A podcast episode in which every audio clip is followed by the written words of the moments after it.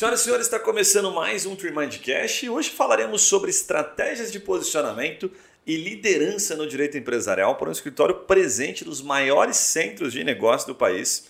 Eu contei aqui oito capitais, depois o Marcelo vai corrigir, vai complementar se a informação estiver errada. Mas principalmente o que é mais interessante, porque esse escritório vem figurando em diversos rankings nacionais e internacionais de advocacia. Vamos descobrir muito sobre isso. Estamos aqui com o Marcelo Birger, ele é doutorando em Direito, pós-graduado em Direito Tributário, Direito Contemporâneo, professor de Direito Civil na Unicuritiba há mais de cinco anos. Para você que não é de Curitiba, essa é uma das faculdades mais respeitadas aqui. E a principal área de atuação dele é no Direito de Família e Sucessões, que ele está desde 2011. E atualmente sócio do CMT Advogados, Carvalho Machado e Tim Advogados, com um pouco mais de 60 pessoas no time. Então já deu para ver que o podcast promete. Marcelo, obrigado pela tua, pela tua presença e por aceitar o nosso convite aí. Obrigado a você, Guilherme. Agora aumentou a responsabilidade, mas agradeço desde já pelos elogiosos comentários, não só ao escritório, como também à faculdade, que lá me formei, inclusive, então Olha tenho aí. muito orgulho da, da Unicuritiba. Muito bom. Estamos também com a presença da Juliane Soares, que é a nossa diretora comercial aqui. Marcelo, ela domina a ciência das vendas e tem ministrado, inclusive, treinamentos para escritórios ensinando técnicas de venda, de atendimento, porque dizem que os advogados não sabem, não estou generalizando, vender, né?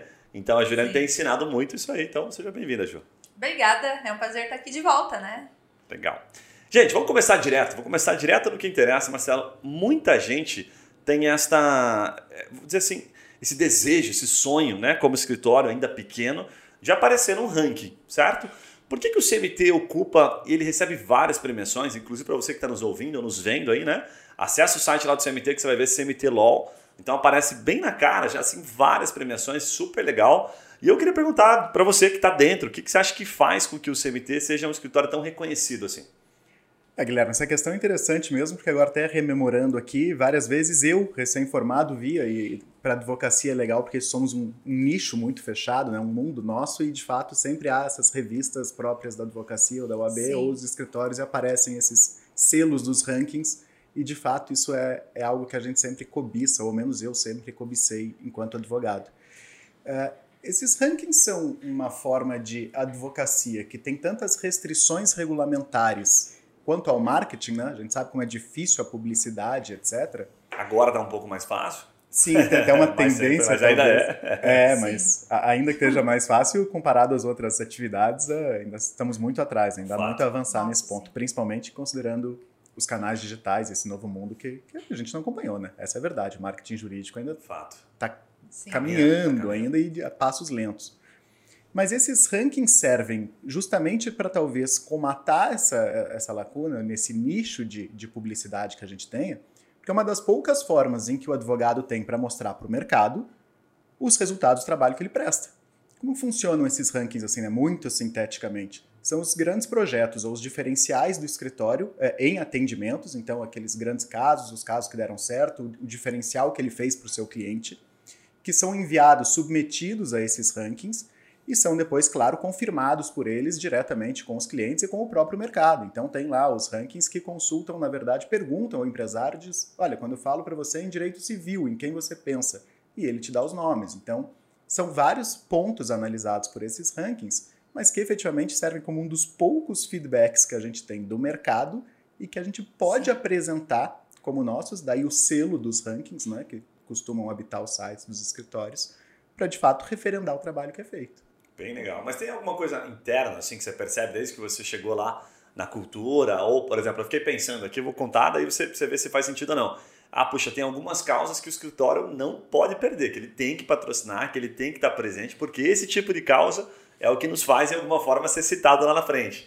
Tem essa disputa, assim, fala, reduz, reduz um pouco da margem aqui, negocia, os sócios vão para cima para fechar aquela causa. Tem alguma coisa nesse sentido, bastidores, assim? As causas com visibilidade são muito interessantes, sem dúvida, mas eu acho, opinião minha, né, porque não é um ramo em que o escritório atua, que é o criminal, talvez no ramo criminal essas grandes causas tenham um reflexo maior do que para o direito empresarial, civil e tributário, que são os, os grandes focos do, do escritório. Mas, claro, um grande caso todos querem.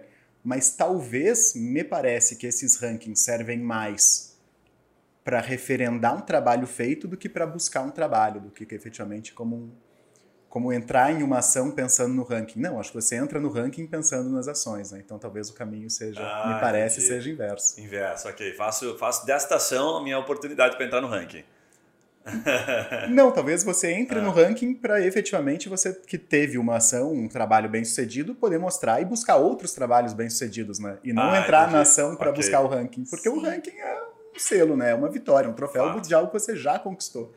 É, eu tenho que conectar isso porque era uma pergunta bem óbvia, assim, né? De que forma que você percebe que os rankings ajudam a fortalecer e gerar novos negócios? Você já percebeu isso internamente, estando lá, tipo, pô, o cliente cita, ele fala isso? Ou é aquela coisinha boba, assim, que ah, a gente coloca porque é uma medalha nossa, mas ninguém vê? Ah, não, legal, super legal a pergunta, Guilherme. É que a advocacia é um mundo mesmo, né? Então, assim, não dá pra gente ter uma resposta pronta para todos os advogados, para todos os escritórios.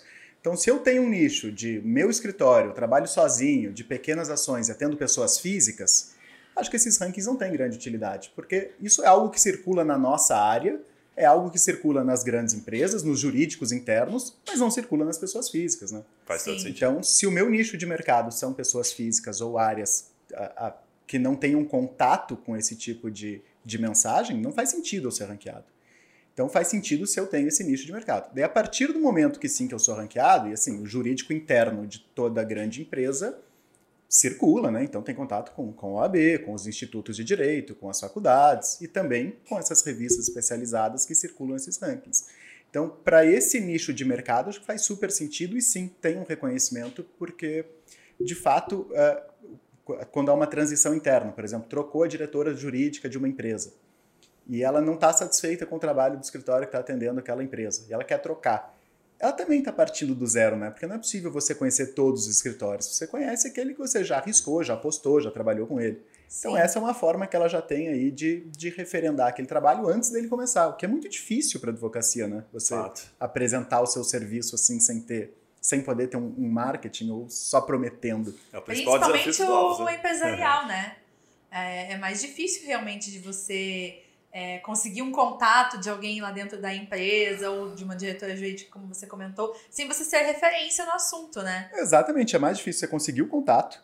E assim, é- ela é muito mais buscada, então quando eu consigo o contato, não fui só eu que consegui, tem mais Sim. 10 lá batendo a porta dela para oferecer o contato. Com certeza. E além disso, ela não é um leigo, né, com quem eu tô falando, e sim, a pessoa fica impressionada com seu conhecimento. Não, é alguém da área que também atua naquilo diariamente, é o Exatamente. próprio nicho. Então é mu- um mercado muito mais ah, seleto mesmo nesse, nesse critério de acesso para os advogados, né? Claro que é o sonho de, de todo mundo, é um, é um bom nicho.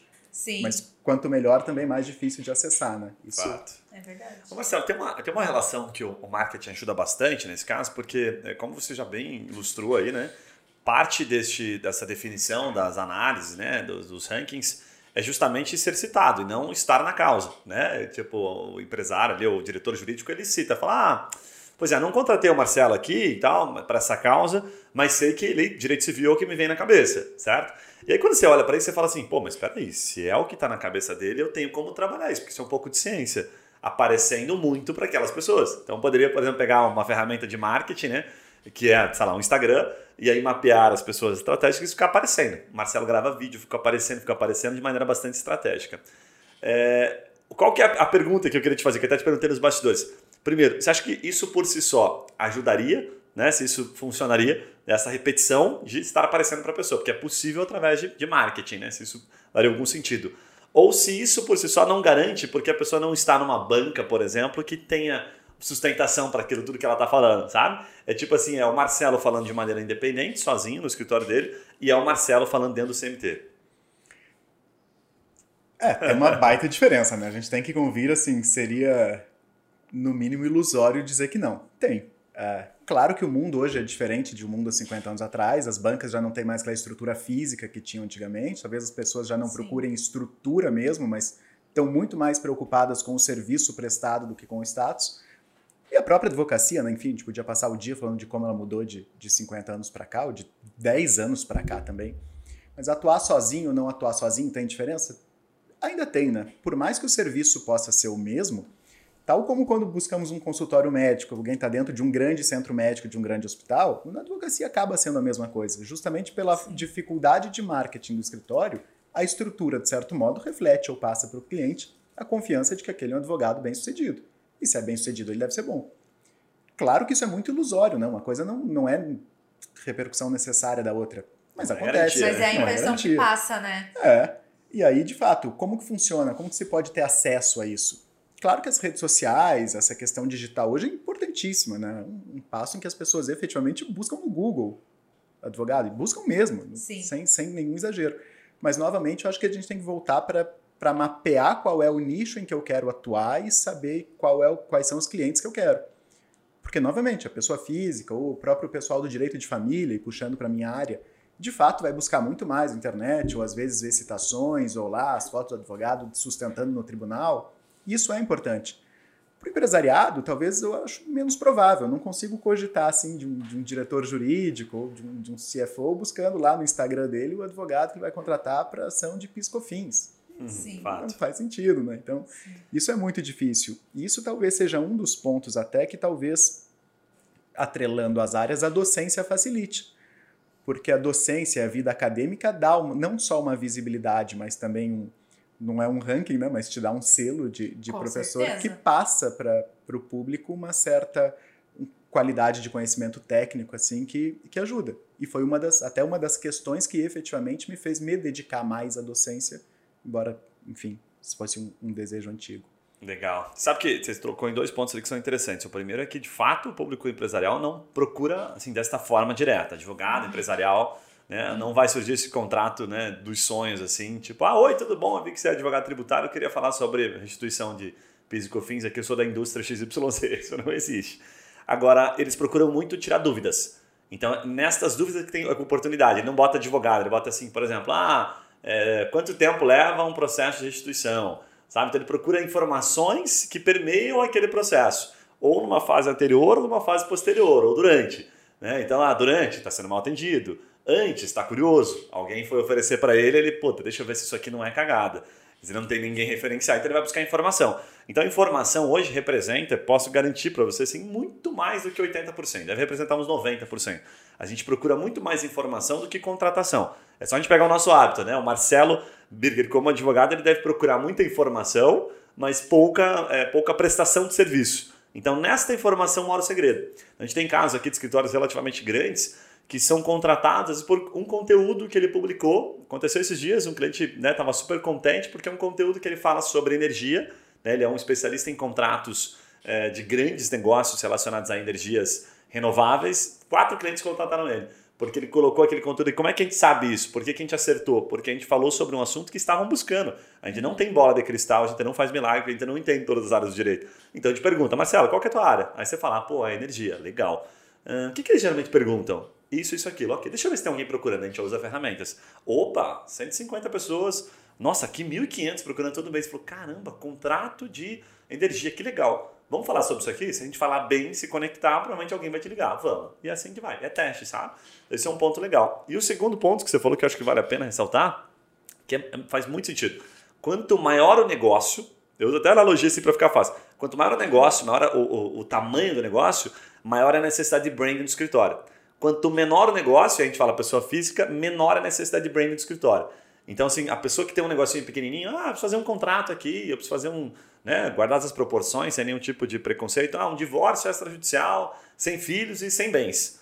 Cara, ele não vai contratar o CMT, porque não faz um sentido, ele não precisa ter uma baita de uma banca por trás daquele. Pode ter um advogado um pouco mais iniciante e tal, porque está adequado à necessidade dele. O que não pode é aquilo que você trouxe muito bem, o cara querer atender uma causa muito top e daí não ter uma marca, não ter um brand por trás disso. Então é melhor que você comece, às vezes, sabe, num escritório grande, para você poder ter aquela sustentação que a gente fala, é eliminar as objeções de uma maneira quase que subjetiva. Assim. Ele não entende por que contratou o Marcelo, mas é porque o Marcelo ele vem dentro de um pacotinho, né, que vamos colocar dentro do CMT, que dá todas as outras garantias que o cara não precisa se preocupar. Quem que é esse cara? Mas não, quem que é esse escritório? A hora que ele entra no site, ele fala, acho que estou bem assistido. Né? Faz sentido isso, Marcelo? Não, faz todo sentido. Assim, até acho que você foi cirúrgico no primeiro ponto, porque de fato eh, usei o exemplo do Instagram, das redes sociais para pessoa física, claro, mas eu acho que a grande dificuldade do advogado hoje é você saber qual é o seu nicho de mercado e como você chega lá. Né? Sim. Porque você foi ótimo, claro. Então o, o diretor jurídico não vai procurar lá, mas ele também precisa da informação. E aí você saber que em vez de você se dedicar a um, um Instagram, talvez se você dedicar a criar um artigo e publicar um artigo na internet, aquele teu artigo vai ter Top. uma repercussão muito melhor. Exatamente. Perfeito. E essa que é a dificuldade, né? Mas, claro, hoje eu acho que não tem. É até difícil cogitar, de fato, a advocacia sem você estar inserido em meios digitais ou, ou se expor ao público, né? Por mais que tenha uma grande restrição à, à publicidade. Bem Sim. legal. E o segundo ponto, claro, de, de quem você contrata, eu acho que serve para tudo, né? Se eu quiser ir daqui para para Paranaguá, vai levar uma hora. Pode ser que se eu precisar só fazer uma audiência, eu alugue um carro 1.0, satisfaz o que eu preciso. Tá ótimo, não preciso mais que isso. Mas eu não vou até Foz do Iguaçu com um carro 1.0, né? Fato. Então talvez eu precise gastar um pouco mais. Você até vai, mas vai passar um esforço na, na Não serra. vale, uma raiva. não, não vale, não vale. Pega um ônibus, pega um avião, vai É, mais exatamente. Ô Marcelo, deixa eu te fazer uma pergunta antes da gente passar bloco, pro próximo bloco, que é, assim, muito advogado que nos acompanha aqui. Tem um escritório de 5, 10 pessoas, enfim, né? E uma das coisas, estava até almoçando agora com um amigo que tem um escritório com um pouco mais de 100 pessoas, o pessoal da Melo, que está sempre aqui com a gente, e a gente falando sobre cultura dentro de um escritório, né? E ele está trabalhando muito OKR, está trabalhando muito indicadores, né? Como controlar, como organizar. Então eu queria te perguntar, você que está dentro do CMT, é, assim, eu vou fazer uma pergunta um pouco mais direta, e aí você responde aquilo, aquilo que você acha que, que deve né, compartilhar. A lógica seria contratar os advogados certos, né? Ou dar autonomia e dar autonomia para eles, né? Tipo assim, confio neles. Porque eu já vi muito advogado falando assim, pô, mas eu contrato não tenho tempo de ver a peça que o advogado fez. Ou aprender a gerir, assim, aprender a ter tempo de olhar tudo, meio que centralizador, assim, sabe? O que, que você olha assim dentro do CMT que existe esta, esta cultura dos advogados, pessoas que são contratadas? O escritório tem uma cultura bem interessante nesse ponto, porque ele tem uma cultura empresarial. Então, como são advogados que sempre trabalharam nesse nicho, e uma das grandes preocupações é conhecer o negócio do cliente, passou a perceber que a própria advocacia é um negócio. É uma prestação de serviço. Fato. Nós somos Sim. prestadores de serviço. E como você começa a crescer efetivamente em uma estrutura para além do seu trabalho, da sua prestação sozinho, você se torna uma empresa. Isso é, isso é inevitável. E aí, até o- a forma para você escolher se você vai contratar um advogado mais autônomo ou como que você faz a gestão. Não tem como eh, gerir hoje um grande escritório sem ter planos de carreira ou uma estrutura que permita isso, né? Então, quando você contrata alguém como sócio, claramente você já sabe que aquela pessoa tem autonomia e confia e pode confiar porque ela já tem experiência, expertise, conhecimento técnico, dedicação ao cliente. De outro lado, você não pode dar o mesmo tratamento para aquele sócio que você já contratou em um outro, um outro momento da carreira para aquele advogado recém-formado, que ainda precisa de um acompanhamento. Perfeito. Então são os dois lados, né? E assim, para dar um exemplo para vocês de como isso é, é muito intrínseco à cultura do CMT. Nosso, nosso sócio head aqui da operação do Paraná é, é ex-advogado da Ambev, interno. Então, assim, Legal. é alguém que sabe gerenciar um jurídico de uma empresa multinacional com milhares de pessoas e com processo em todos os lados. Então, isso, isso é inerente, tem que ter uma Nossa. gestão boa. É bastante incogitável. É incogitável deixar uma uma, uma peça de alguém que acabou de entrar, sair sem revisão, ou incogitável perder um prazo. Isso não existe. Por CMT isso não existe. Que é massa. gestão no fim do dia, né? Que não é legal. algo jurídico, é Que gestão. legal. Sim. Muito bacana. Deixa eu dar uma pivotada aqui, esse assunto é é bem convidativo, depois a gente parte, né, te traz mais alguns pontos aqui, mas não dá para deixar de, de aproveitar de falar um pouquinho sobre a sua principal área, né? Você como professor de Direito Civil e um, baita especialista, não só em famílias, sucessões e outras áreas, mas é uma das suas principais, né? Eu queria começar a te fazer uma pergunta bem, é, talvez um pouco lúdica aqui, né? Se você tivesse que convencer um advogado novo, que é muito advogado, acredite, Marcelo, você deve acreditar nisso porque você está na faculdade o tempo todo, ele sai da faculdade sem saber onde eles vão atuar. Tanto que uma das, uma das pesquisas mais comuns do YouTube, a gente aparece com vários vídeos, é áreas do direito para atuar. Tem assim algumas variações, áreas do direito para atuar, áreas do direito é, menos exploradas, áreas do direito que mais ganham. Desta forma eles pesquisam, né? Então, você como um especialista em direito de, de família, é, pediria para você, se tivesse convencer um advogado novo hoje, atuado no direito de família, o que, que você diria para ele? Quais são os prós e contras? Para que, que ele tem que se preparar que ele não sabe? É, é um desafio trabalhar no direito de família, né? Isso, e não falo por ser a minha área. Primeiro, porque você com o trabalho do direito para a família não é alguém que está trabalhando para, por exemplo, uma empresa em que é um funcionário da empresa que vai ter o contato com você para analisar um processo e no final do dia o problema da empresa não é dele. Não, os problemas são sempre da pessoa Sim. e problema de famílias é sempre algo muito relevante para a pessoa, né? Que tira o sono, né? É, não é, não é uma questão de dinheiro, uma questão de patrimônio, que claro, dinheiro e patrimônio são relevantes, mas não se compara a um filho. Ou na área de sucessão, dinheiro é relevante, tributário é relevante, eu quero pagar menos. Mas imagine a sucessão, que é o patrimônio de gerações da sua família que vem de uma vez. Dificilmente alguém ganha durante a vida inteira mais do que herdou, né? pelo menos das classes econômicas mais favorecidas. Então, de fato, esse é um primeiro ponto que tem que ter um diferencial, porque você tem que saber trabalhar com pessoas. E a maior dificuldade, sem sombra de dúvida. De outro lado, essa maior dificuldade também traz um ponto muito legal, né? Que talvez enquanto os outros advogados seja alguém que vai resolver o seu problema ou um prestador de serviço, o advogado de família e sucessão acaba se aproximando muito mais do cliente, né? O vínculo de confiança que se cria é muito maior. Por isso, Sim. não raro a gente começa entendendo uma demanda da família e se torna o jurídico interno ou em quem ele confia para perguntar questões da empresa e no final do dia você acaba sendo ali o, o, o não vou dizer o mentor, mas a pessoa efetivamente em quem aquela pessoa confia para todas as questões jurídicas. E aí não só suas pessoais, mas Sim. também da atividade negocial. Cara, eu já levei até puxão de orelha do advogado. É, eu já passei por uma causa né, de, de alimentos, assim, de pensão, quando eu tinha que regularizar, basicamente, não tinha nenhuma briga, mas tinha. ah, todo fim de relacionamento já era um, um certo trauma, né? E aí, na época, eu era muito novo, tinha 22 anos, 23, não, um pouquinho mais, uns 25. E aí, o advogado, inclusive é o Felipe, da Voz Geral Equina, não sei se você conhece, mas muito bom, ele dava, ele falava assim, Guilherme, isso aqui eu não vou fazer. Mas ele já tinha criado uma intimidade a ponto de ele falar assim, não vou fazer por causa disso, isso daqui, porque não é certo, porque não é justo. Então ele já não estava mais numa posição de advogado, estava numa posição de advogado, amigo, conselheiro. E aí ele me fazia refletir, assim, eu falava, é, é, faz sentido, me colocava numa saia justa. Ele falava, você pensou nisso, nisso, naquilo?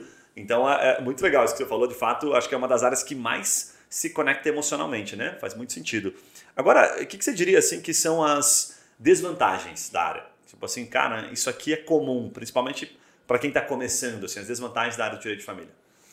A grande desvantagem que eu vejo é que eu não consigo entender a razão, mas existe um preconceito social e mesmo jurídico muito grande com a área de direito de família. Né? Parece que é aquela que, assim, se você não sabe fazer nada, vai fazer direito de família ou qualquer um faz direito de família. Boa. E é um, é um senso comum, isso tem que ser reconhecido, mas é um senso comum absolutamente equivocado, né? Porque qualquer coisa, não só dentro do direito, que eu faça sem ter expertise, ou que eu faça sem ter experiência, ou enfim, qualquer um faz, não é bem feito. Sim. E aí você vai arcar com o custo disso, de ter efetivamente um trabalho que não foi bem feito. De outro lado, para além dessa dificuldade de- desse preconceito, o cliente demanda muito mais de você, do que me parece, do que das outras áreas. Porque como o emocional aflora muito mais que as outras questões, ele é convicto de que ele está certo. Então qualquer decisão contrária é muito mais dolorosa para ele do que se for uma questão patrimonial, por exemplo, que não seja tão, tão íntima ou tão relevante. Peraí, deixa eu ver se eu entendi, então. Quando a, a- como a decisão é muito mais emocional, ele acha que a decisão cabe muito mais a ele. É como se ele tivesse razão em tudo que ele está expondo. Exatamente, ele já tem uma convicção formada Mesmo de que que o que juiz ele diga que faz não, é certo. Exatamente. E esse juiz está errado e ou você não soube convencer o juiz e, ou ele comprou o juiz. Não é possível. Comprou o juiz e, assim, coisa que a gente sabe que não existe. Cara, eu tenho um tio muito teimoso, mas muito teimoso. Ele é aposentado da Petrobras, passou por uma situação agora recente. E ele, exatamente isso que você falou, assim, cara. Ele questionava o advogado, tanto que eu tinha indicado a um advogado amigo, que depois ele falou, cara, não dá pra atender teu tio. E ele desistiu no meio da ação, ele falou, não dá pra atender. Porque assim, o, o juiz decidia, ele falava, não, não, cara, você fez errado. E aí ele mostrava, eu falei, mas você leu a peça? Né? Daí, tipo, cara, exatamente, porque emocional muito envolvido e não conseguia ver, né? Nada, nada além daquilo que ele estava falando. Muito bom isso. Principalmente bom. quando já é conflito, né? Eu imagino que o, o amigável até seja um pouco mais fácil de da pessoa conseguir é, realmente chegar em um consenso, os dois, mas quando gera conflito, vai bater de frente, os dois querem estar certos, Mas né? até- E aí fica o advogado no meio. É, até isso é interessante, né, Juliana? Porque veja como até o perfil de trabalho do próprio advogado de família e sucessão também é diferente. Porque você pode fazer um planejamento, que eu, talvez o escritório hoje seja preponderante até o planejamento do que o contencioso, no caso de família e sucessões, mas em que de fato você trabalha junto com o teu cliente. Você mostra Sim. onde quer chegar, constrói aquilo e é um ativo que ele vê que você construiu e que deu certo, que vai evitar problema e super legal. Mas isso depende de uma estrutura ali familiar dele ou mesmo de uma compreensão que Sim. permita fazer isso, que ele queira. E às vezes o cliente não tem isso. Pelo contrário, às vezes ele tem um problema que é contencioso. Não tem como ele resolver de outra forma que não contenciosa. Uhum. E aí é mais difícil, né? Porque você, Sim. além de ter que trabalhar junto, tem que também mostrar para ele que em alguns momentos você vai ter que fazer algo que parece para ele que não faz sentido ou que parece que é prejudicial. Mas direito, a gente sabe, o advogado hoje sabe, é muito mais um jogo mesmo, talvez, do que técnica. Direito é estratégia. Sim. E no final do dia você sabe que para chegar daqui dois anos num acórdão favorável, você sabe o que você tem que fazer lá no comecinho. E para explicar para o cliente. Então, assim, de fato, tem que ser uma relação de confiança que no, consultivo é muito mais tranquila, porque já começa como confiança, mas no contencioso tem que se construir. E a dificuldade é exatamente essa: construir uma relação de confiança. Bem legal. Me lembrou um ponto aqui que eu, eu lembro na época em que a gente colocava vários pontos, assim, né? O advogado colocava vários pontos para que a gente pudesse ter margem de negociação, que é bem estratégia que você falava. Você falou, cara, vamos colocar mais coisas, no final a gente não vai ceder todas elas, mas vamos usar isso como carta para pedir algumas outras em troca. Então eu tinha que colocar, o que você está disposto a ceder? Daí, puta merda, aí, mano, não queria ceder nada, ao mesmo tempo queria tudo, né? E aí eu fui descobrindo, fui entendendo. Eles falaram, não, isso que faz é parte do jogo. Né? Vai ter que ceder, né? O que, que você acha que a outra parte né, teria interesse e tal. Então começava esse jogo que é, que é super legal. Agora, é, como esse assunto é muito convidativo, o que, que eu queria pedir para ti? Assim, se você tentasse, se conseguisse ajudar, principalmente os advogados mais novos, ou aqueles que, que, que se identificam de alguma forma, né? Mas ainda tem esta. Até um pouco do que você falou, que eu concordo 100% assim embaixo. O mercado tem esta. Ah, puta, advogado de família é advogado que não sabe fazer nada e foi lá advogar, né? O que, que você diria que é assim, o feijão com arroz e a, e a bala de prata assim, no mercado de família? Eu diria assim que tem hoje, é, tentando antecipar um pouquinho que você é especialista em sucessões, a gente pega sucessões com, né, com patrimônio bastante expressivo, que talvez seja essa a bala de prata, mas me corrija se eu estiver errado. É, para o escritório, para o advogado que está tentando entender, tipo, você entra no mercado pelo divórcio extrajudicial e sai numa roda ou se consolida numa roda, numa sessão, como é que ele se divide do ponto de vista financeiro, o mercado de família? Não sei se ficou complexo minha pergunta, mas olhando para o lado financeiro, tá?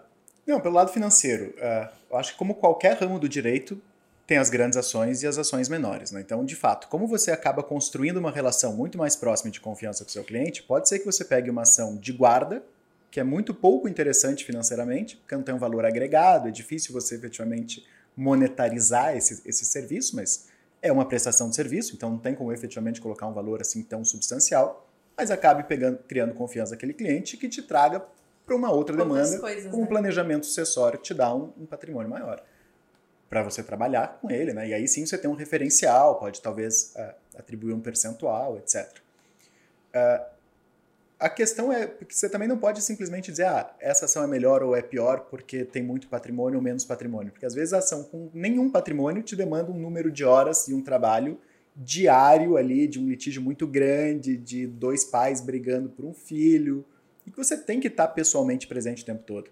Então vai te demandar muito mais do que às vezes um grande inventário, que tradicionalmente é a bala de prata, né? o sonho de todo advogado que fica Sim sonha em ficar rico com um inventário. Né? Acabei de ver, semana passada, a notícia do filho do, do Joseph Safra, que ficou fora da sucessão dele, né, de 16 bilhões, e de Caraca. fato vai ajuizar uma ação para anular o testamento do pai.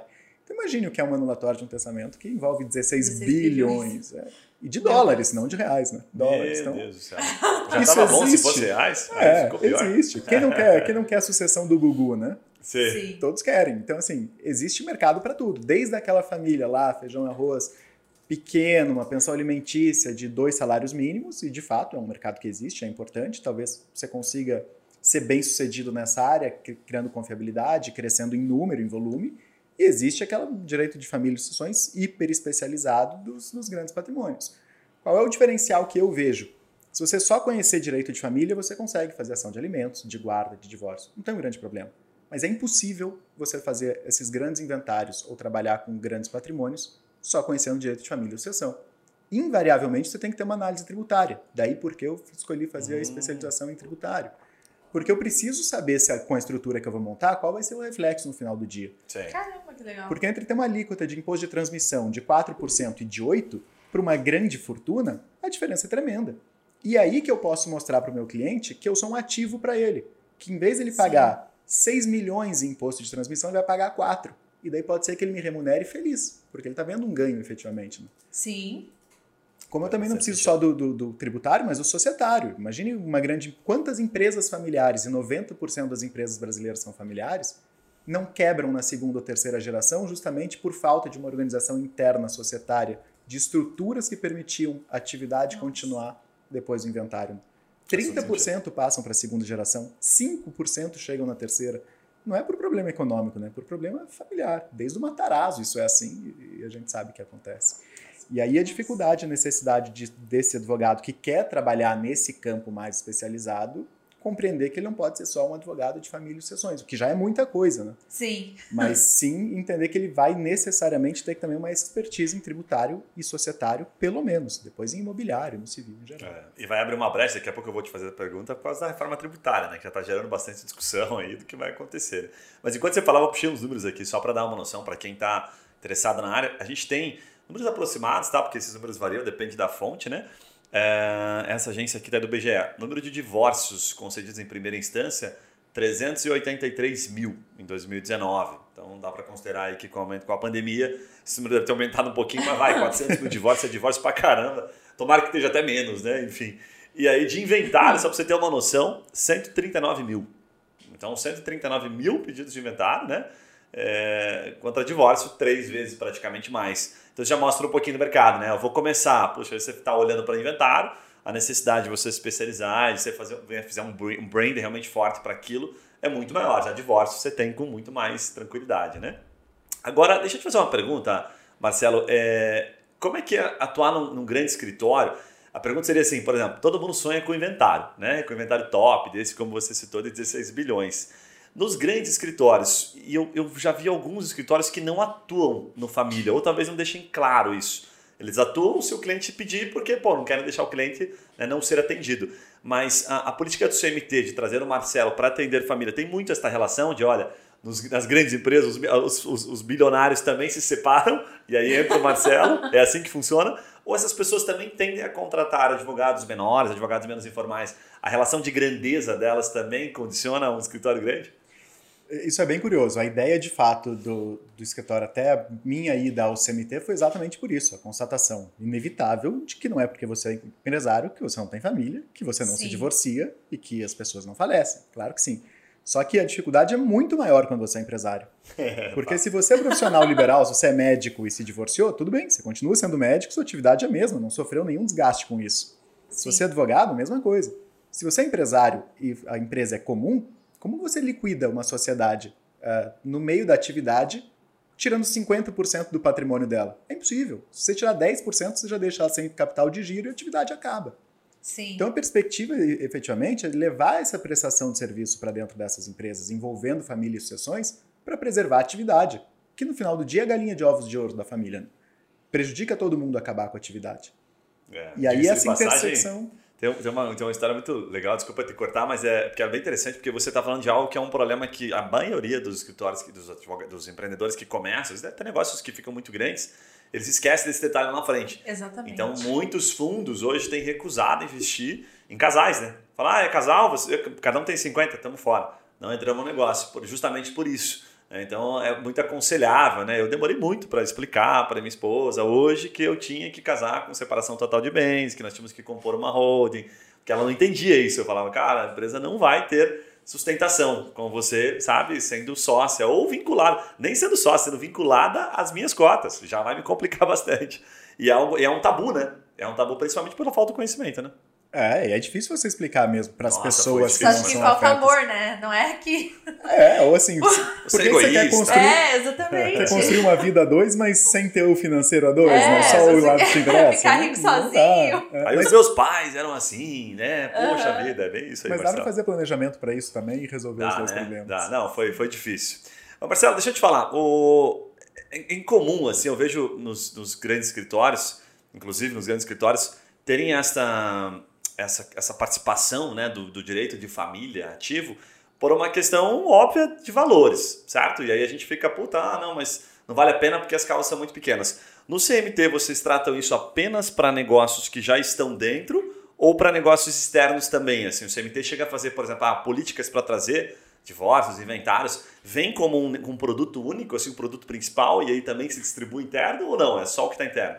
Não, a ideia do escritório como um todo é efetivamente ser um ativo para o cliente. Então, o que a gente puder levar para ele que contribua, a gente vai apresentar. Então, não é, por, não é que seja um pacote fechado ou algo assim, mas se a gente está fazendo um trabalho tributário e no meio de uma reunião a pessoa, uh, enfim, deixa escapar ou comenta que tem alguma dificuldade nessa área, ou tem a dúvida, ou surge uma brecha, talvez ele não esteja vendo um risco, a gente apresenta e aí sim é tanto interno quanto externo na, nessa ideia de mercado. E também a gente não tem, embora seja um escritório de direito principalmente comercial e tributário, e que tem um viés muito empresarial também não é restrito a isso. A área de família e sucessões também atende muitas pessoas físicas e pessoas de outro mercado, o agronegócio principalmente, né, que é muito familiar e muito pessoa física, e mesmo as pessoas das ações eh, menores em valor patrimonial, não tem qualquer restrição quanto a isso, pelo contrário, todo cliente é um cliente e, e sem distinções. A ideia realmente é ser abrangente nesse ponto e, e prestar esse serviço para todo mundo da melhor maneira. Bem legal. Você viu, Ju, que o resumo é o seguinte: mesmo você sendo, sendo rico, você também vai ter pepino no divórcio. Não é só o pobre que fica com pepino, não. o pobre divide o sofá, divide a geladeira. O rico tem mais problema do que o pobre. Você vê um negócio Sim. que o rico tem mais problema do que o pobre é no divórcio. Então, Exatamente. Entendeu a diferença? Passando rapidamente para deixar um insight para você, já retomamos o episódio. Aqui na TreeMind, a gente utiliza uma ferramenta que possibilita identificar o volume de pessoas procurando por serviços jurídicos, de acordo com a sua área de atuação. E o melhor é que a gente consegue identificar os seus concorrentes no Google e a estratégia que está levando clientes até o site deles. E por consequência, gerando negócios para esses escritórios. Né? Se você curtiu e tem curiosidade, quer saber se vale a pena investir em marketing jurídico, por exemplo, no Google, na sua área de atuação, acesse o nosso site treemind.com.br e receba uma rápida consultoria por um dos nossos especialistas em Google. Combinado? Voltamos ao episódio, um abraço e até lá.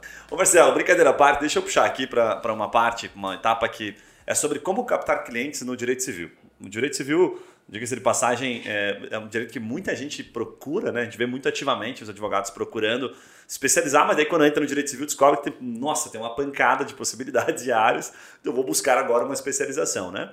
Então, a principal, a primeira pergunta que eu diria, assim, antes até de você entrar no CMT, aquilo que você puder falar, né, que a gente sabe que tem algumas políticas de não divulgar escritórios, mas como é que você captava clientes? sabe? Ou se você em algum momento já trabalhou de maneira independente. Se fosse para você começar hoje do zero, separado do CMT, para quem está nos acompanhando e está tentando entender como captar clientes, o que, que o Marcelo faria?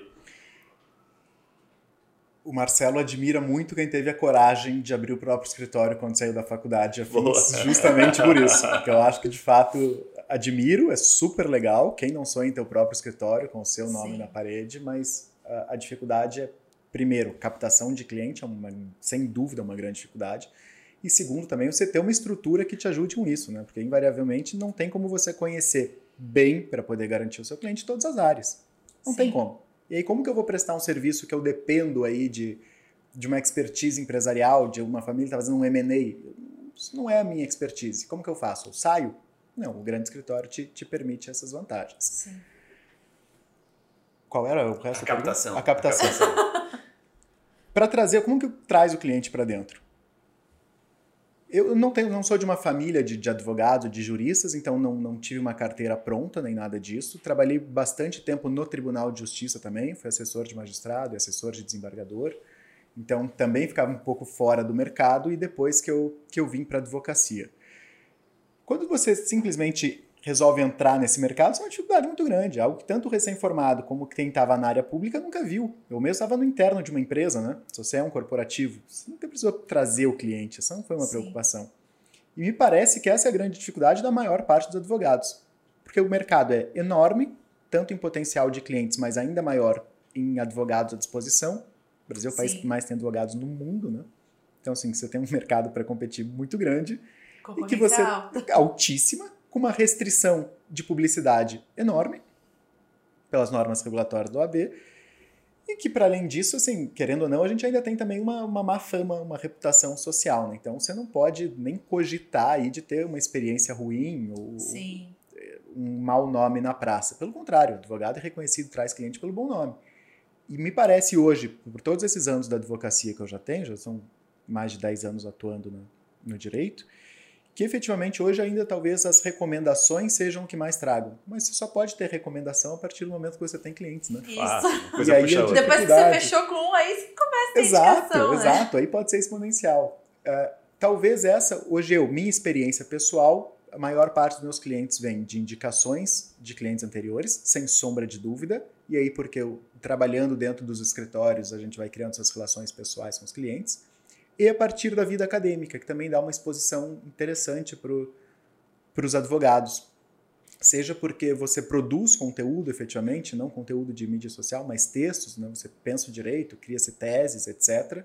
Então te coloca em um, em um lugar de palco, em um holofote, uhum. mas também porque você tem aquela proximidade com, com os alunos, etc., com quem vai formar o mercado, e eles também são potenciais clientes. Né? Então, se parar para pensar, um professor tem três turmas, o que é muito comum, não é um grande número de turmas, cada turma com 60 alunos, são 180 pessoas que você convive a cada seis meses e que troca. Então você está se apresentando, apresentando o seu conhecimento e a sua expertise para quase 200 pessoas, quase 400 pessoas por ano. Sim. Então também parece um, um, um bom meio. É um volume significativo, sim. Até deixa eu te perguntar, Marcelo, nessa linha de raciocínio, é, muita gente procura, quando procura assim, né, como captar clientes no direito civil, como captar clientes no direito de família, né, as áreas correlacionadas aí, a gente viveu um momento de pandemia e teve uma situação, e teve algumas situações interessantes que muita gente estava falando que tinha mudado a questão da, da pensão, que agora a pensão está diferente. O que, que, tem de novo? Né? Eu pergunto o que tem de novo, assim, o que, a pandemia trouxe de diferente no direito civil, se não mudou nada, o direito continua o mesmo, porque eu não vi nenhuma mudança também no estatuto, mas o que, que trouxe diferente no mercado, na prática em si? Não mudou, mudou até em termos legislativos. Né? Ah, mudou? Então substanciais, tô, sim. Estou atrasado. Os prazos de prescrição ficaram interrompidos, então Boa, isso vai ser algo que vai ter reflexo para mais 40 anos, que a gente sempre vai ter que pensar nesse período pandêmico. 40 é anos foi ah, Se eu pegar uma... Não, 40 anos não, não. Daqui 40 anos, se eu quiser ah, ver uma ação se está prescrito ou não, eu vou precisar voltar todo o período para ver, para ver, para não, não computar o período de pandemia. Ah, então, se é uma ação que prescreve, digamos, em 10 anos, Daqui nove anos eu vou ter que lembrar que nesse período de pandemia estava suspenso, para daí eu descontar esse período de prescrição para saber se o direito está prescrito ou não. Então, assim, claro, 40 é um exagero, mas daqui 10 anos, com certeza, eu ainda vou computar Sim, isso, porque é o prazo geral de 10 anos.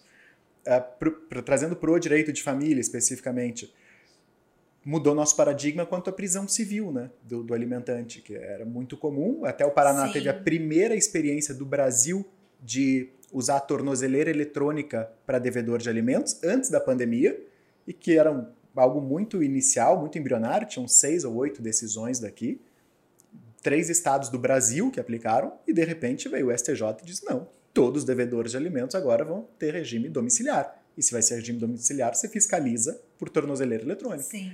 E esse é um paradigma que mudou que eu tenho dúvida se volta. Porque se parar para pensar, eu lembro do ministro Cardoso, Eduardo Cardoso, do, do, governo Dilma, ministro da Justiça, que dizia que as prisões brasileiras eram umas morras. Você vai mandar o pai de família, o que não pagou pensão, efetivamente, lá para conviver com PCC e afins. Pois é. Então, talvez esse paradigma também mude por conta da pandemia. E Sem área... contar na economia também, perdão de cortar, mas também na, na, economia, né? Em ter alguém em prisão domiciliar e ter alguém lá. Não, sem sombra de dúvida. Ah, Eu lembro quando, quando a gente defendia mesmo. isso, a desembargadora Joyce Camargo, aqui do, do nosso tribunal, foi quem desenvolveu isso pela primeira vez, a justificativa que ela trazia era justamente essa. Olha, a pessoa está indo presa porque não paga. Daí eu mando ela presa. Como que ela vai tirar dinheiro enquanto ela está presa? Porque se ela for Sim. autônoma, ela não consegue trabalhar. Então, além dela não pagar o atrasado, não vai pagar daqui para frente. Se ela for contratada, enquanto está presa, o contrato de trabalho está suspenso. Sim. Então, nem nesse período ela vai receber. E aí? Eu ajudei aquele credor ou eu piorei a situação dele? E para sucessões, talvez a pandemia tenha sido ainda mais interessante, porque criou a necessidade de alguns atos notariais, e o Brasil é um país burocrata por natureza, por história, uhum. que agora podem ser feitos por via eletrônica. Sim. Então eu posso fazer um testamento por videoconferência com o tabelião. Isso é fantástico. Eu posso estar nos Estados Unidos e fazer o meu testamento de lá. E talvez o principal que eu mais senti é que as pessoas finalmente se deram consciência de que a vida é finita, né? Porque principalmente o empresário, pessoa que trabalhou a vida inteira, construiu uma situação, não consegue se ver do dia para noite morrendo ou saindo Sim. da empresa Nossa. ou deixando atividade sem cabeça. Não, não acho que isso vai acontecer. A empresa é dele, sempre foi assim, há 30 anos. Mas do dia para noite pode mudar, né? Exatamente. Mas acho que foi é, tinha até uma pergunta que vai se conectar muito com o que você trouxe agora, porque eu sinto que a gente está vivendo, a gente aqui como como agência que, que recebe né, mais de 200 advogados nos procura todo mês aqui com a sua causa, com a, seu, a sua área de atuação, que ele quer criar um posicionamento. A gente já viveu o momento trabalhista, viveu o momento tributário recente, agora estamos vendo o momento holding. Né? Não só advogados, mas assim, contador e outras pessoas com outras formações querem abrir holding, querem vender né, o projeto de holding.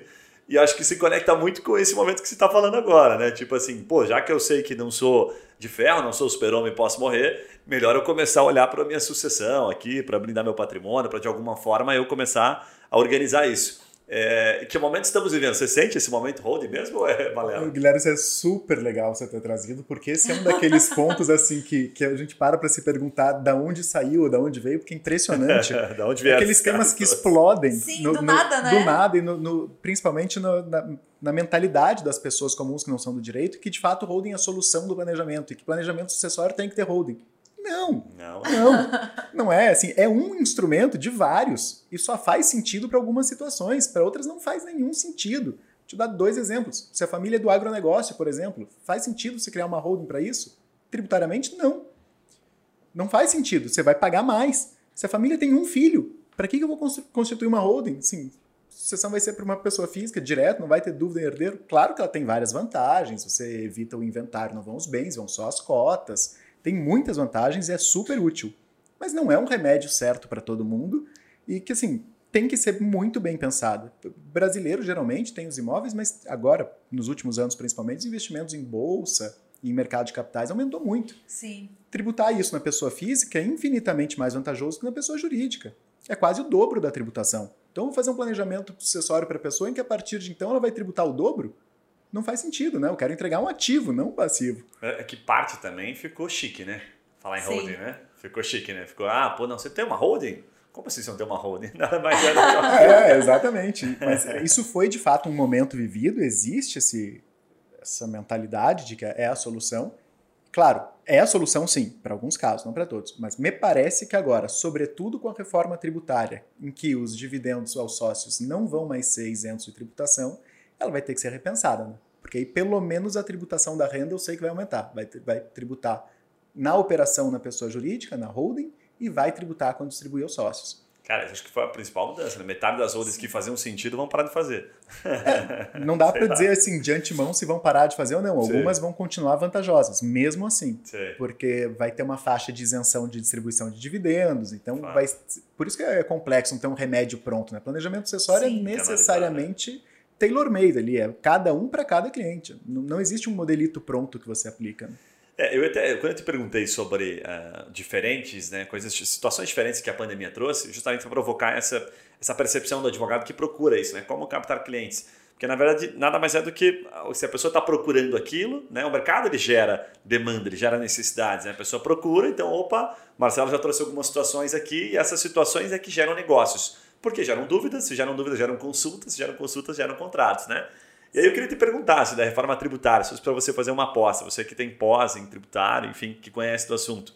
Estamos é, é, distantes, o que, que pode gerar em termos de negócio, para quem está procurando se posicionar? Né? Se você tivesse que se posicionar agora isso é o que você está vendo da reforma, do texto, o que, que você diria assim, que tem que está para explodir? É, Guilherme Sabão não quero usar como um habeas corpus preventivo, mas serve para provar o que eu disse antes, né? Que o advogado que quer atuar de fato em determinado nicho, ele não pode conhecer só da sua área, tem que conhecer de todas, mas também tem que ter consciência de que ele entende do nicho dele, né? Sim. O advogado não pode sair dando pitaco igual rede social, que agora todo mundo virou expert cientista político. Virou influência. É, não dá. A gente também tem uma responsabilidade com, com a nossa profissão que, que eu, eu levo muito a sério. Então, assim, minha área do escritório, família e sessões, a gente tem um time tributário especializado, livre docente em direito tributário, que é quem atua nisso. Então, esse time que está acompanhando a reforma. Minha área de atuação é sobretudo quanto aos impostos de transmissão, que por hora não seriam afetados pela, pela reforma tributária, e, claro, pela tributação da renda, que aí sim, para essas estruturas societárias construídas não para sociedades, mas para a sucessão, aí sim teriam, teriam uma, um reflexo muito grande. E o grande problema mesmo é, sem dúvida nenhuma, essa, essa tributação da divisão de lucros entre os sócios, da pessoa Perfeito. jurídica. Por que, que esse é o grande problema? Porque a reforma até se propõe a, de certo modo, auxiliar em, outras, em outros pontos. Reduz a alíquota da, da pessoa física, mas aí é algo que não prejudica, etc. O problema é que, assim, o Brasil há décadas se estriba em um sistema em que os lucros aos sócios não são tributados. Então as empresas se estruturaram dessa forma, elas foram pensadas dessa forma. E aí do dia para a noite deixa de ser. Esse que é o grande problema é, da reforma. Vai, vai ter solução para isso? Vai, mas você também vai demandar de todo o mercado uma reestruturação para se adequar ao novo regramento tributário. E isso não só pensando, claro, para a família e sucessão, mas isso traz um custo de transação para todas as empresas que não é nada desprezível. Né? vai gerar uma demanda advocatícia ótima, os advogados agradecem. Mas o mercado não. Né? O mercado certamente vai sofrer com esse, com esse começo de reforma, que está sendo muito criticada pelos Sim. especialistas, principalmente. Né?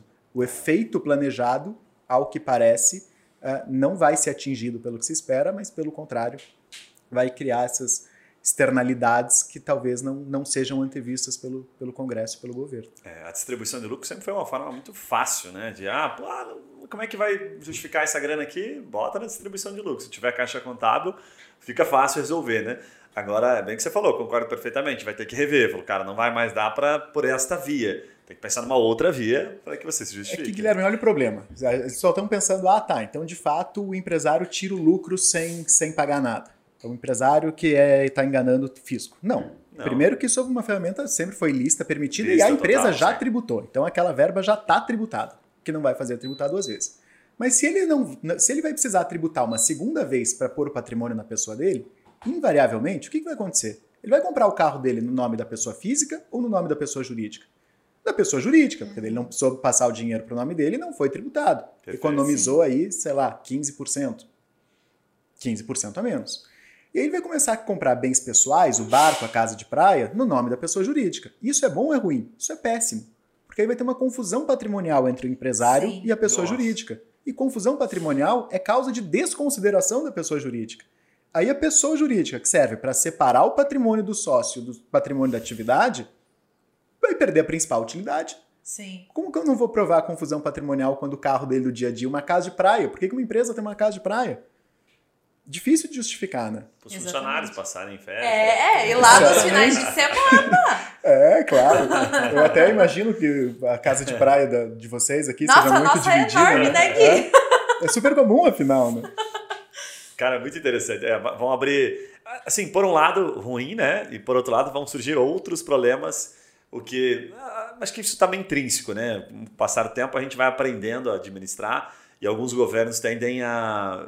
Eu não vou, não sou nem pró-direita ou pró-esquerda, enfim, a gente tenta ter um posicionamento um pouquinho mais, mais centrão, assim, mas sem né, estar tá em cima do muro. Mas eu diria que são pontos positivos porque a gente vai tentando de alguma forma se reinventar e criar Sim. situações confortáveis. Só que esse confortável sempre vai deixar desconfortável alguém, né? O famoso cobre um santo e destampa outro. Então, se destampar outro, que aqui o nosso papel é olhar para oportunidades de negócio, eu falo assim, cara, olha para esse que vai ficar destampado Sabe? Olha para esse, por exemplo, você trouxe aqui o primeiro ponto, o TCM, né? O TCM é, um, é um, cara, uma causa que alguns advogados já de São Paulo, a gente já, já trabalhou com eles, e que eles, nossa, conseguiam vários contratos de TCM porque lá a política é diferente. Então olha para a oportunidade, o TCM não vai mudar para o que você trouxe, né? Não vai mudar, mas vai ter muita gente consultando. Não vai mudar onde? Né? Em que estado? Será que vai mudar? Vai ser geral? Vai pacificar? Até uma pergunta, não sei, o TCM vai pacificar? Ah, não, esse, esse foi importante você fazer esse adendo para deixar claro a resposta também. É, é que a reforma está tratando de impostos a níveis federais, né? E ah, o ITCMD são, de okay. são de impostos estaduais. Estaduais, perfeito. Vai, vai mudar? Há anos que ele se anuncia que vai mudar. Em quase todas as assembleias legislativas, inclusive passa. a nossa, tem projeto de lei já em tramitação para aumentar a alíquota. O Rio de Janeiro Legal. aumentou a alíquota na, na, crise econômica deles, né? É a mais alta do país hoje. E por que, que é a mais alta do país? 8%. Porque tem resolução do Senado que limita a alíquota para mais ou menos uniformizar todos os estados. E isso também tem tem projeto de resolução tramitando no próprio Senado para também aumentar essa alíquota máxima. Em paralelo à reforma tributária. Tudo em paralelo Totalmente e antes da reforma tributária. E assim, e aí são, são questões regionais, cada estado legisla o seu, e mesmo para o limite máximo, existe em tramitação do Senado Federal também um projeto para aumentar essa alíquota máxima. Então é algo que assim, a gente já está antevendo há muito tempo e vai acontecer. Porque em crise econômica não adianta, eles vão querer criar fonte de rendimento. Sim. Fato, fato. É o famoso toma lá da cá, né? Exatamente. Eu vejo muito o Paulo Guedes falando isso assim, em alguns podcasts e ele fala muito, cara, a gente tira de algum lugar, mas assim, tem que colocar em outro. Um milagre, cede, né? né? O tempo todo, até porque a nossa dívida ainda é bastante alta, né? E não tem nenhuma tendência de ela reduzir, né? Enfim, então o ITCM, mas o ITCM é bem legal, uma causa bacana, porque ele, ele é muito, quanto mais essas causas a gente fala que é o, é o marketing local, né? Como é, o Estado que, que regulamenta aquilo cria muita oportunidade para advogados daquele Estado fazerem negócio ali. Então, ah, eu sou um advogado especialista em TCM, nesse caso a gente vai falar em TCMD em São Paulo. Então, puxa, que legal, cara, você tem uma oportunidade enorme. Imagina o tamanho da população de São Paulo. E o cara, de fato, gerava várias, é, é, vários processos, várias causas de restituição do TCMT.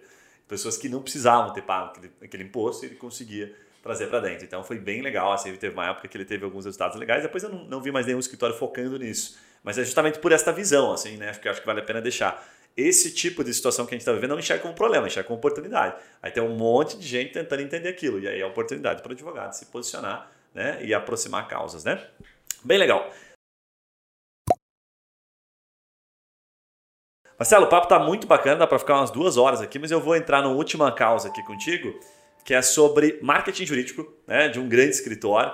É, o que, que, eu queria começar te perguntando aqui, né? O CMT como um grande escritório, escritório super referenciado, a gente já falou de rankings né, da advocacia que ele aparece.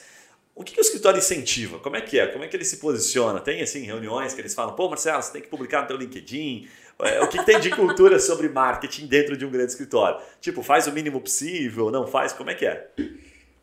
É, claro que com uma estrutura grande você também precisa acompanhar isso na questão do marketing. Né? Então, assim, é até Sim. complexo para eu falar para você, ah, o CMT faz assim, porque os próprios advogados sócios acabam, não, efetivamente, a gente se dedica a uma área própria, a nossa atividade, e isso acaba sendo muito terceirizado. Né?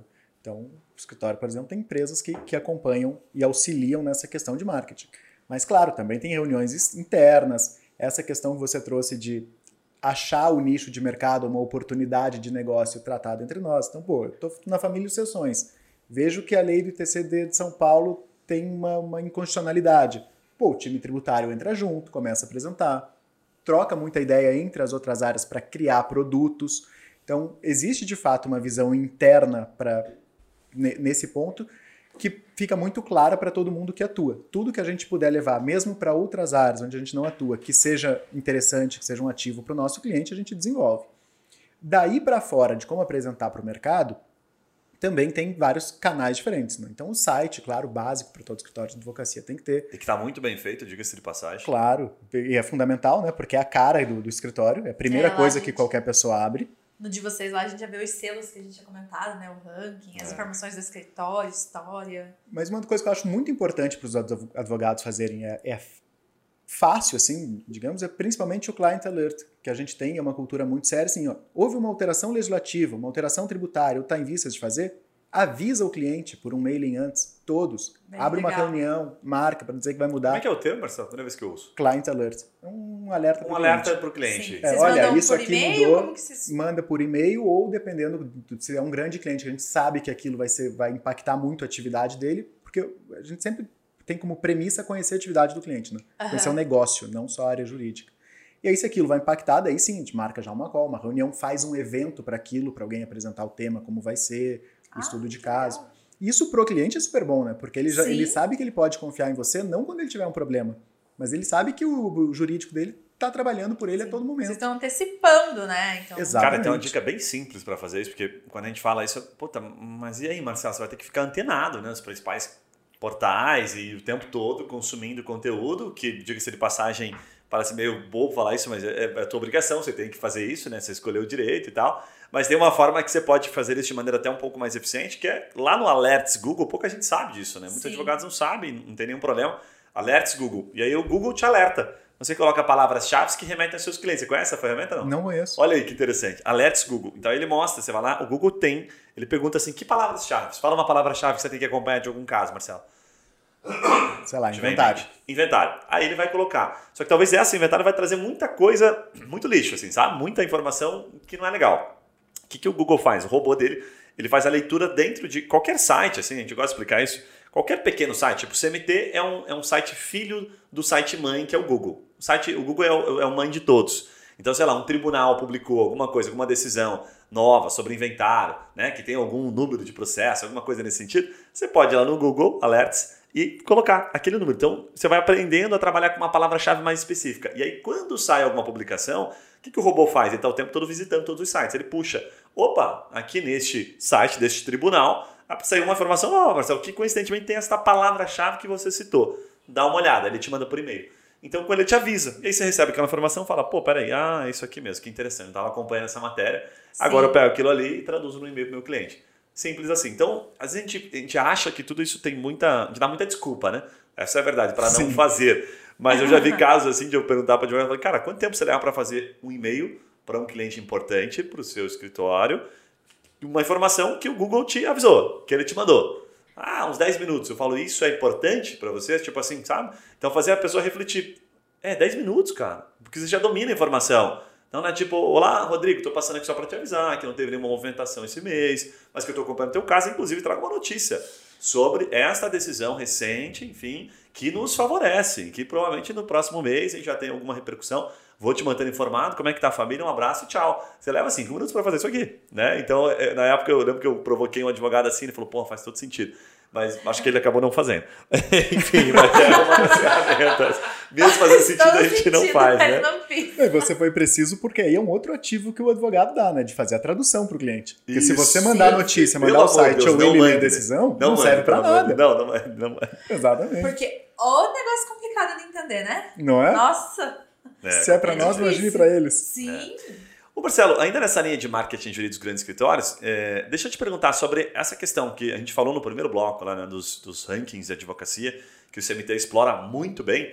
Eu fiquei com uma curiosidade. Vocês exploram isso assim, eventualmente em uma negociação? É, como é que é a recomendação dos escritórios? Deixa lá e o cliente acaba vendo, a gente comunica o cliente por e-mail. Como é que vocês isso? usam isso né, a favor do escritório?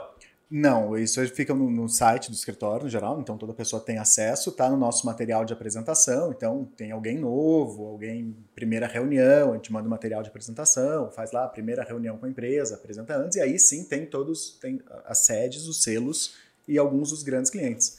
Mas não é algo assim que a gente pontue, ah, viu, eu tenho o selo de tal ranking ou algo assim. Não, ele faz parte do material. Né? Ele é importante porque é um feedback que o mercado nos deu, né? então não é algo que uma chancela. Né? Exatamente, uma chancela. Não é, é legal. criado, enfim. Faz parte do marketing como um todo, mas não, não... A gente costuma dizer, sabe o que, Marcelo? Que esse tipo de situações, assim, é, muita gente tenta encontrar exatamente a receita. E está cada dia pior, mais difícil é ter uma receita única. Né? De falar assim, ah, o que, que faz o cliente tomar uma decisão? Eventualmente eu solto essa pergunta aqui, você vai falar, ah, é até difícil o cara responder. Eu concordo, porque não é uma, um elemento. Ah, é o selo. Não, o selo ele elimina algumas objeções. Será que esse escritório é bom? Ele olha o selo e fala: É, isso aqui eu não vou perguntar. Ok, vamos falar de valores, vamos falar de tempo, vamos falar de algumas outras coisas, sabe? Então a gente fala que não existe um, uma resposta. Então, ah, eu tenho uma. Será que ter rede social ajuda a fechar? Claro que ajuda, mas depende do, do tamanho do escritório, um percentual. Se você não tivesse uma rede social, ele se perguntar, mas será que o Marcelo realmente é, é, é, tem todo esse conhecimento que ele falou que tem? Porque eu não estou vendo nada aqui na rede social dele. Às vezes, estou provocando aqui algumas questões que podem ser. Então, como você bem citou no começo, depende do teu segmento, depende do teu nicho. Né? O Marcelo está dentro do CMT, um baita escritório, tem um baita conhecimento, dá aula, então talvez o Marcelo não precise se posicionar tanto. Né? Ele já está muito bem posicionado. Há cinco anos ele dá aula né? no, no, na Unicuritiba. Não sei se isso faz sentido, Marcelo, gostaria até que você me corrigisse, tá? se eu estiver falando besteira. Mas eu acredito muito nisso. Assim, olha, procure elementos que sustentem aquilo que você fala para o cliente, eu falo muito para o advogado empresarial, quando você sai da mesa dele. Porque você deixa um cartão, você conseguiu uma reunião, ele fala assim, tá, quem que é esse cara? Deixa eu ver quem que é esse cara. Ele vai lá, como você bem colocou, primeiro lugar, no site. Aí chega no teu site, teu site tá uma merda. Não carrega, teu site tá feio, tem nada atualizado. Você fala, cara, o teu discurso já caiu por terra. Ele vai procurar elementos que comprovem o teu discurso. E aí se ele não acha aqueles elementos, ele fala, pô, cara, sabe? Tipo assim, não tá batendo é, o teu discurso. Faz sentido isso ou não? Faz todo sentido. Você tem de fato que corroborar o teu discurso, né? Porque senão você se torna só um vendedor sem, sem nenhum respaldo. E aí talvez de fato esses selos de ranking ajudam isso, mas você tem toda razão, não são só eles. E a dificuldade do marketing está nisso, e cada dia mais eu vejo. Da onde vem o cliente? Da onde eu sei que vem o cliente? Não sei, sinceramente, até hoje. É. Se alguém souber e tiver a receita pronta, me diz. Porque às vezes é. vem assim dos lugares mais inesperados de onde você não Fato. imaginava. Tá. Às vezes você fez, sei lá, um comentário em algum lugar, alguém ouviu e comentou com um amigo e o amigo veio te procurar. Ou às vezes você, sei lá, na sua atuação mesmo, é muito bom e a promotora daquele caso viu, poxa, de fato aqui foi diferencial. E quando você vê a promotora tá te indicando, você nunca imaginou. Porque ela era parte adversa ali, contra você, se fosse o caso, sei lá. Mas está te indicando. E já teve efetivamente parte adversa que depois se tornou cliente. Bem legal, bem legal. Então é, é, difícil dizer, né, da, é. da, onde que vem. A dificuldade é essa, então vai ser do site. Não sei, mas você tem que efetivamente ter respaldo do seu discurso. E aí é o discurso que vai alinhar com a, qual é o nicho, qual é o cliente que você quer atingir. É, a sensação é que esses dias me perguntaram isso. Ah, pô, o que você recomendaria? Eu falei, olha, tem algum, algumas coisas que são meio padrões, assim, né? Desde comportamento, fala, né? É um bom site, enfim, isso aqui são elementos básicos. Se você não tiver, você não fez feijão com arroz. Aí tem o Plus. Ah, o Plus seria um canal no YouTube, ser um influencer né, nas redes sociais falando sobre determinado assunto. Isso tudo é Plus.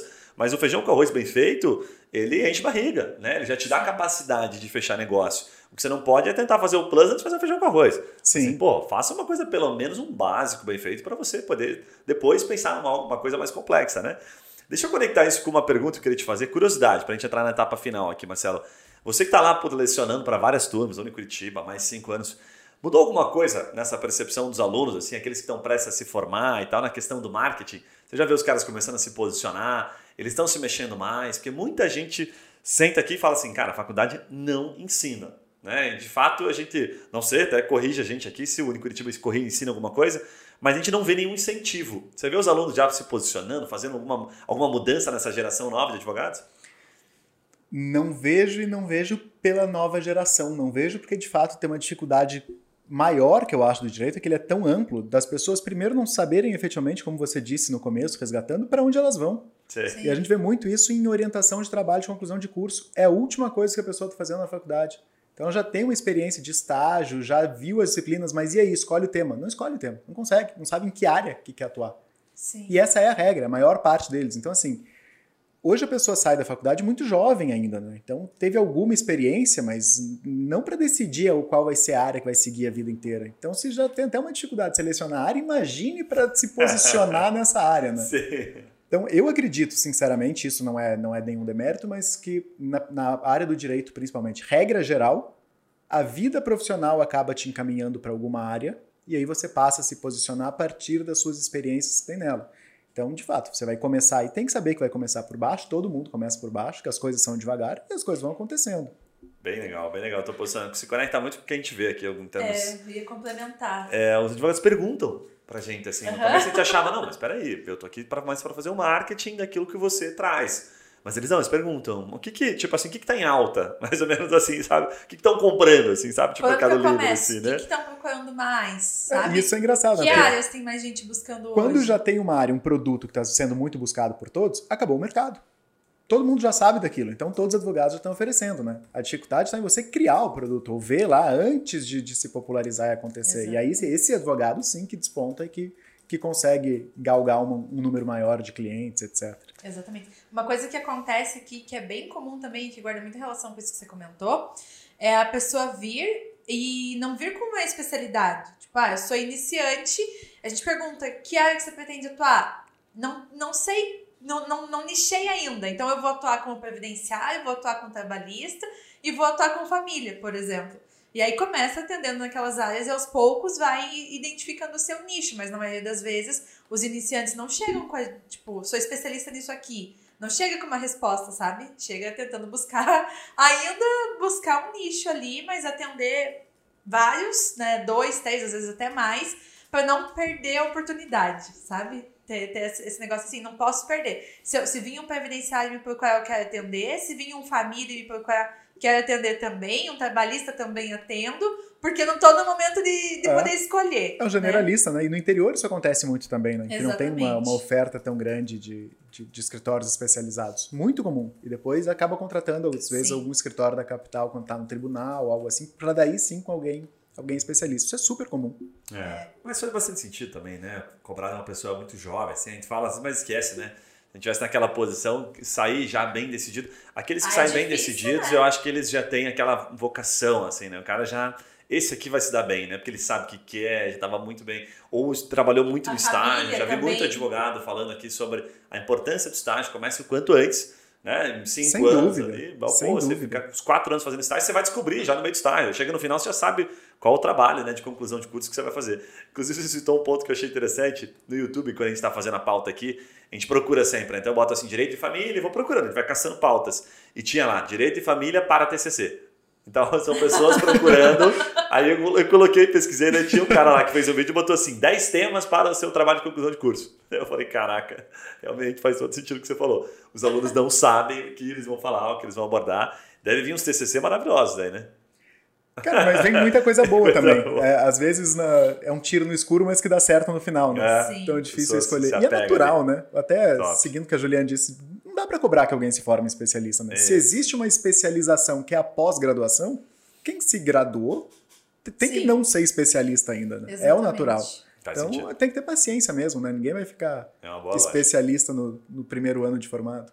E Mas- também é uma decisão que vai acarretar para a vida toda da pessoa. É. né? Sem Então, dúvida. putz, já vou começar, não, sair, já quero ser criminal. Vai saber se você vai gostar da área, se vai dar certo e tal. Eu- Então, já vai se posicionar desse jeito? Eu né? digo por, por experiência minha como estágio é importante, né? É- é- é- chega a ser anedota contar isso, mas eu caí porque eu fui levado à área de família e sucessões, porque eu fazia graduação na, na Universidade de Lisboa, fiz um período lá, descendo a escada tinha um cartaz, me lembro claramente. O melhor do mundo são mesmo as crianças? E uma interrogação. Eu falei, cara, esses portugueses têm que ser muito loucos, né? Como assim? Eles vão falar que as crianças não são o futuro? Ou que tem que ser algo negativo, né? Isso tá muito complicado. Vou nesse evento. Fui nesse evento, tinham seis pessoas, era do Instituto Brasileiro de Direito de Família. Conheci o pessoal, achei assim, os temas fantásticos e a partir daquilo comecei a crescer na área Que e tô legal. lá até hoje, por um cartaz na escada. Então, assim, Nossa. claro que um estágio vai fazer toda a diferença. Se você faz o estágio naquela área e escolheu, ela vai te encaminhar para aquilo. Uhum. Fato, faz bastante sentido. É, você teve a curiosidade ali também, né? De falar, opa, peraí, o que, que é isso aqui, né? Que A que tá chamada rolando, deles né? fez bastante legal. É um diferença. copo- Exatamente. Foi um bom copo que te pegou Foi. Marcelo. Bem legal, bem legal. Boa estratégia. Marcelo, é, daria para ficar bastante tempo aqui a gente conversando, o papo tá super legal. Mais uma vez agradeço a tua visita e a tua disponibilidade de vir até aqui gravar com a gente, né? Porque a gente sabe que, enfim, várias demandas e a agenda sempre cheia. Vou pedir para você deixar uma mensagem final e dizer como é que as pessoas encontram você, por onde que elas, você prefere que elas te encontrem, se é pelo Instagram, pelo LinkedIn. Enfim, deixa sua mensagem final pra gente, por gentileza. Obrigado, Guilherme. Antes da mensagem, queria agradecer vocês também aqui no feriado, gravando isso para poder facilitar Verdade. as agendas, né? Então, algo absolutamente incomum. Mas Feriado em Curitiba, mas é feriado, deixa de ser É feriado. feriado, é É. feriado. Então, obrigado pelo convite mais uma vez. Super legal também conhecer mais de perto agora o trabalho de vocês. É, vocês podem me encontrar pelo site do CMT, né? cmtlaw.com.br. Lá tem meu e-mail e, e todos os nossos contatos. E também por, por redes sociais, é birger.marcelo, o- do Instagram. E por, como mensagem men- final, deixaria duas, assim, né? Uma para quem está começando, que eu acho que é um pouco o objetivo daqui, até por experiência acadêmica, assim, estudem. Direito depende de estudo, e é isso que você também puxou no meio. É uma notícia nova a cada dia. Então, assim, esqueça que você se formou e acabou. Não, você vai estudar a vida inteira. Estude que quanto mais você estudar, melhor você vai ser e as coisas acontecem naturalmente. Basta ter uma qualidade no seu trabalho que você apresenta ao cliente. E se tiverem também, não sei quem ouve o podcast, certamente não são só advogados também, mas clientes, etc., confiem nos seus advogados, né? Porque no final do dia, como médico, às vezes uma quimioterapia que te parece péssima, você vai passar mal, vai te levar a um resultado melhor. Então, de fato, por outro lado, acho que a advocacia hoje precisa desse, desse tipo de recado e precisa mudar essa imagem eh, de, de que advogado, enfim, só procura processos interessantes, se preocupa consigo e não com o cliente. E não é isso, né? Faz todo sentido. Principalmente no advogado de família. Confiem, porque pô, sou prova viva. Funciona. no final, ele sempre te ajuda, tá? Pode parecer naquele momento que ele está negociando para o outro lado, né?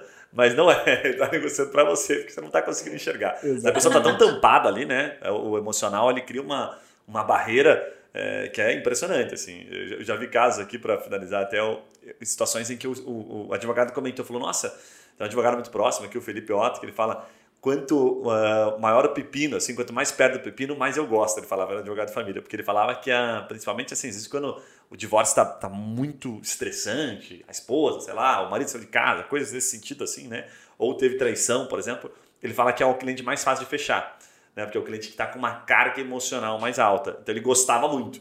Mas é porque é um, é um típico advogado, e ele é meu amigo, posso falar isso, que gosta de uma briga. Na característica dele, assim, sabe? Eu falava, cara, mas não é melhor a pessoa se acalmar para tomar uma decisão?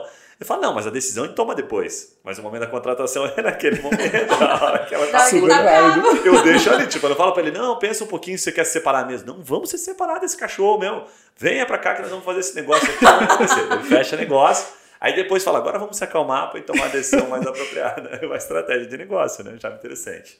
Muito bom. Ju, e aí, curtiu? Adorei! Bom? Nossa, deu pra aprender Legal. bastante coisa. E dá pra ver a sua paixão também pelo, É, pelo direito, por ensinar. É, uma das coisas que mais me chamaram a atenção foi a parte de você falar do relacionamento, porque é algo que é bem importante. Eu, como vendedora, né, sempre bato na questão de que para você conseguir vender bem, você precisa construir um bom relacionamento com o teu cliente, né? E isso em direito de família é fundamental, porque para a pessoa chegar a ponto dela confiar em você para contar o problema dela, a história do que levou ela a tomar aquela decisão, fazer aquele divórcio, pedir a guarda do filho e tal, ela realmente precisa confiar, né? Então, realmente, o relacionamento, construir isso, buscar construir isso com o teu público é fundamental. Eu acho que é o que mais é, ficou na minha mente, assim, de tudo que a gente conversou hoje. Foi muito bom, bem, bem legal. Top. Para você que está nos ouvindo ou nos vendo aí pelo YouTube, já sabe esse é aquele momento que a gente pede para você. Inclusive, olha na descrição, aqui a gente vai deixar a rede social do Marcelo, o site do escritório que está super legal. Segue o site lá do escritório, segue o, as redes sociais do escritório, melhor colocando, porque de fato eles estão um passo à frente. Principalmente o site está muito bem feito. A gente que trabalha com isso sabe reconhecer quando o trabalho tá legal, tá moderno, tá bacana, mostra credibilidade. A gente vai deixar aqui na descrição do episódio para você acompanhar. Obviamente, se você gostou né, do conteúdo, clica em seguir, acompanha a gente, compartilha com algum amigo que está pensando ainda né, em atuar no, direito de família ou que já atua e quer captar um pouco dos insights aqui, porque o Marcelo de fato abriu o coração, abriu a caixa preta aqui, contou muita coisa relevante. Então, um abraço, obrigado pela sua paciência, pela sua audiência. Até o próximo podcast. Valeu!